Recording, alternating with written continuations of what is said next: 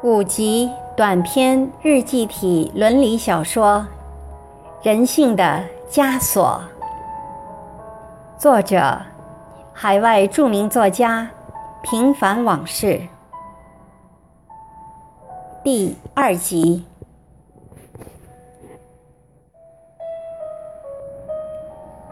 某某年某月某日，小雪。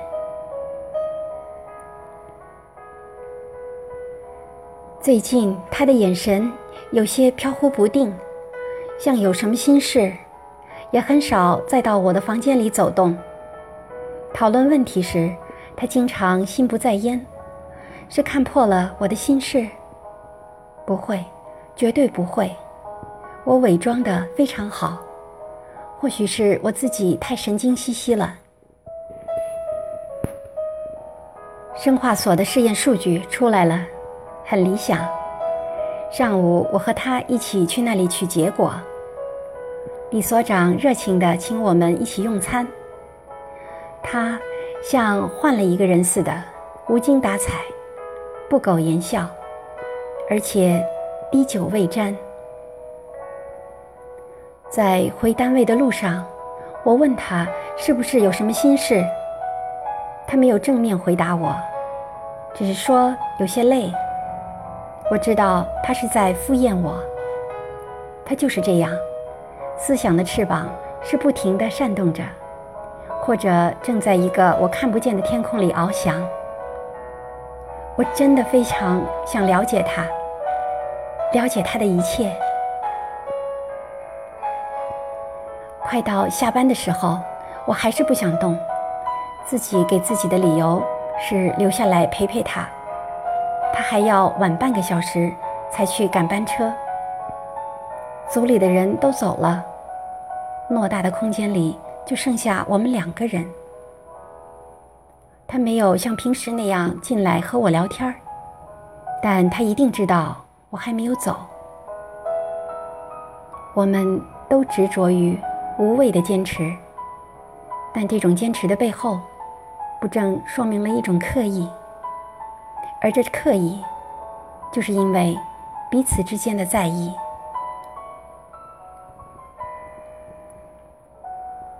半小时后，他也离开了，没有过来和我打招呼。我猜想他是有意的。我又痴痴的在办公室里坐了很长的时间，才回家。没有原因，即使有，我也不清楚是什么。我反复的告诉自己，不是为了他，不是为了他，不是为了他，直到连自己都听不清楚了那柔弱的声音，就让泪水模糊了双眼。我可以欺骗所有的人，但却骗不了自己的心。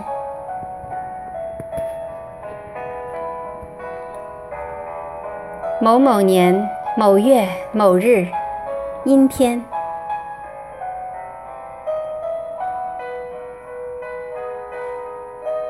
有一段时间了，除了谈工作，我和他很少单独在一起。天真的很冷，好像穿多少衣服也不够用似的，一直凉到心的底层。昨天的雪，在地上。结了一层薄薄的冰，我和他之间的关系又何尝不是如此？感情就像一个刚刚开始学步的孩子，每前进一步都是那么的艰难，但又停不下来。忘了他，几乎成了每天按时吃药的医嘱。我认认真真的说给自己听，但似乎没有什么疗效。越是强迫自己忘记的东西，就越像扎了根似的，留在思想里。他好像完全无视我的存在，和别人依然故我的嬉戏玩笑，只是在我的面前，忽然就会变了一个人似的。唯唯诺诺。难道他也对我动了真情？不可能啊，他比我小将近十岁，前程似锦，又有那么多的女孩子钟情于他。昨天，愚公还告诉我，人事处的王处长说，所里有好几个同事到人事处去看过他的档案。市里的一个副市长夫人。也托人为女儿提过亲，但都被他委婉的回绝了。看他心高气傲的样子，等闲女子是入不了他的法眼的。不想了，一切顺其自然吧。我把和老张两个人的书报费，一共七十元，都给了他。他也只是说了声谢谢，就转身离开了。在他的眼里，竟然看不出一丝的感激之情。下午，他向我请了假，就出去了。两小时后，他捧回厚厚的一叠书，堆在我的办公桌上，把发票递到我的手里，就旁若无人的自顾自地翻看起来。我离开时，他的头也没抬一下。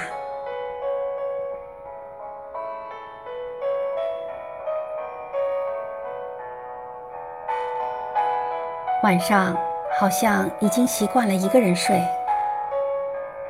我的梦里却多了一个人，那个人却经常令我在梦里哭泣。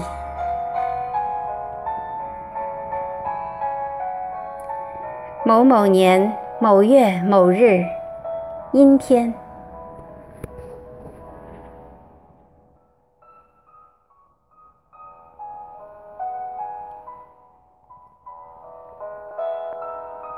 五一节放三天假，三天看不到他，听不到他的声音，只能感觉他的存在，在梦里和他相聚。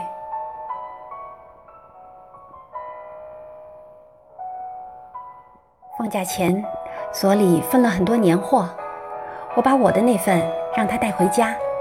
他先是不要，我装出生气的样子，绷起脸来，他才肯收下。今晚他没回家，他想在节前把编好的程序全部调试出来，因为下月初上面要来人验收，所领导催得很紧。晚上。我做了一锅红烧肉，装了满满一大饭盒，趁热给他送到办公室。他看到我，先是很吃惊，继而显得很开心的样子，从我的手中接过饭盒，迫不及待地打开盖子，先闻了一下，说了句“真香啊”，接着就像个天真的孩子似的，一脸灿烂地用嘴叼出一块肉。狼吞虎咽地吃了起来，边吃嘴里还边叫着好。看着他消瘦的面颊，我有些心痛，更有一种不顾一切想把他抱在怀里的冲动。望着他风卷残云般把饭盒里的东西一扫而空，我开心极了。在微弱柔和的灯光下，忽然觉得我们之间的关系又像从前那样融洽亲近起来。我问他：“我在这里是否影响他工作？”他红着关公一样的脸说：“不会的，程序全都调试完了。你来之前，我还上机运行了三遍。”他稍微迟疑了一下。然后用一种让人难以拒绝的语气说：“再坐一会儿吧。”好吧。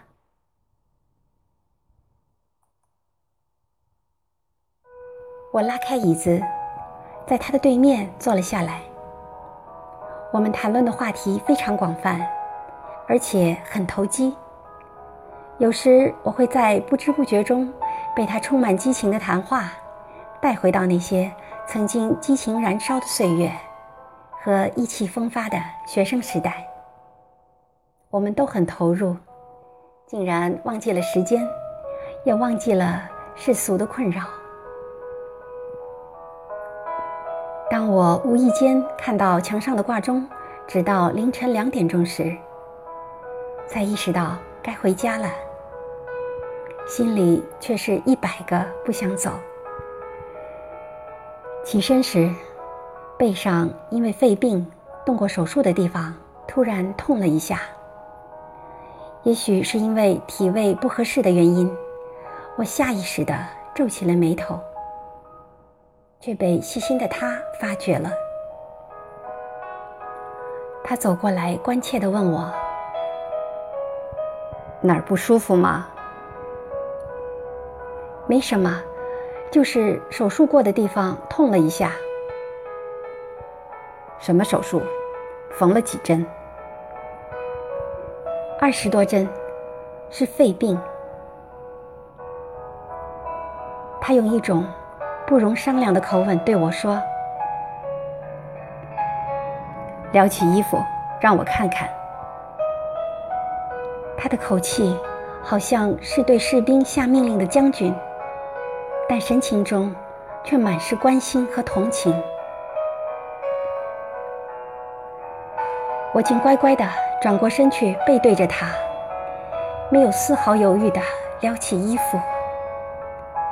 这是我第一次把身子给除了老张以外的男人看，但我却没有感觉到任何的羞涩，自然的就像是给自己看一样。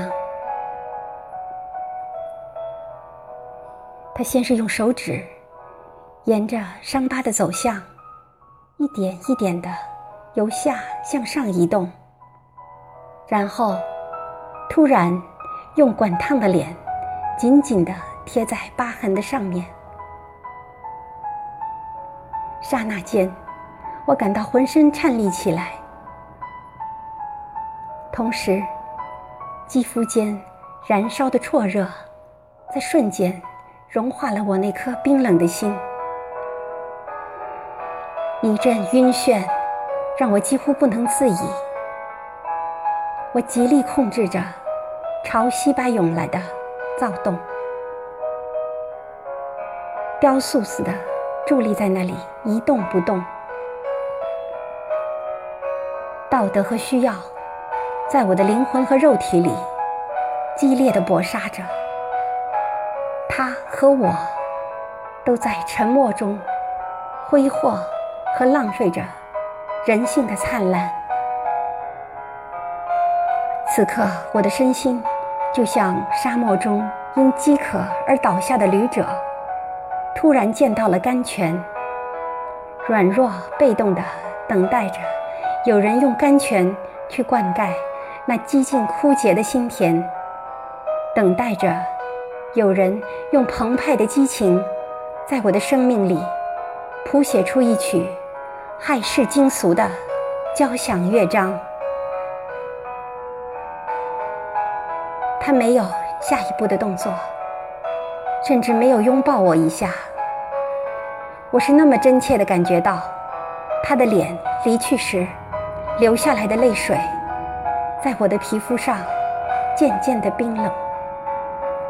这也让我骤然升起的体温，又一点一点的降了下来。当我放下撩起的衣衫，慢慢的转过身去时，看到的是一双蓄满泪水的眼睛和一张被痛苦扭曲了的脸。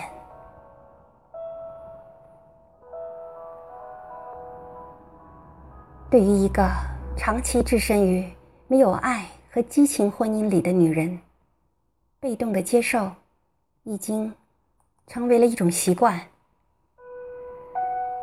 而我却忽视了至关紧要的一点，那就是在男女方面，他还是个不谙世事的孩子，而且还有道德、精神、舆论和世俗的多重压力的包围。但在我灵魂的镜子里，却能清晰的看到，他有着和我一样的挣扎和无奈，并拼命压抑着炼狱般的煎熬。我不动声色的收拾起刚刚还澎湃汹涌的欲望，强作笑颜，貌似平和的对他说。早就不疼了，我该回去了。你也早点休息吧。然后，毅然决然地回过身，走向门口。但我深深的知道，我是被他充满了绝望和无奈的目光押送着离去的。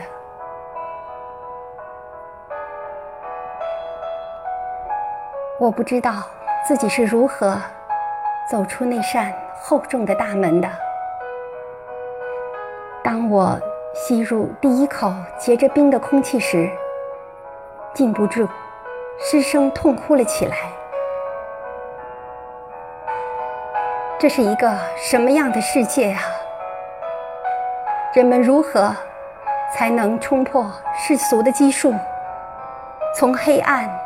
走向光明呢？我为自己的命运哭泣，我为所处的时代哭泣，更为历史的倒错哭泣。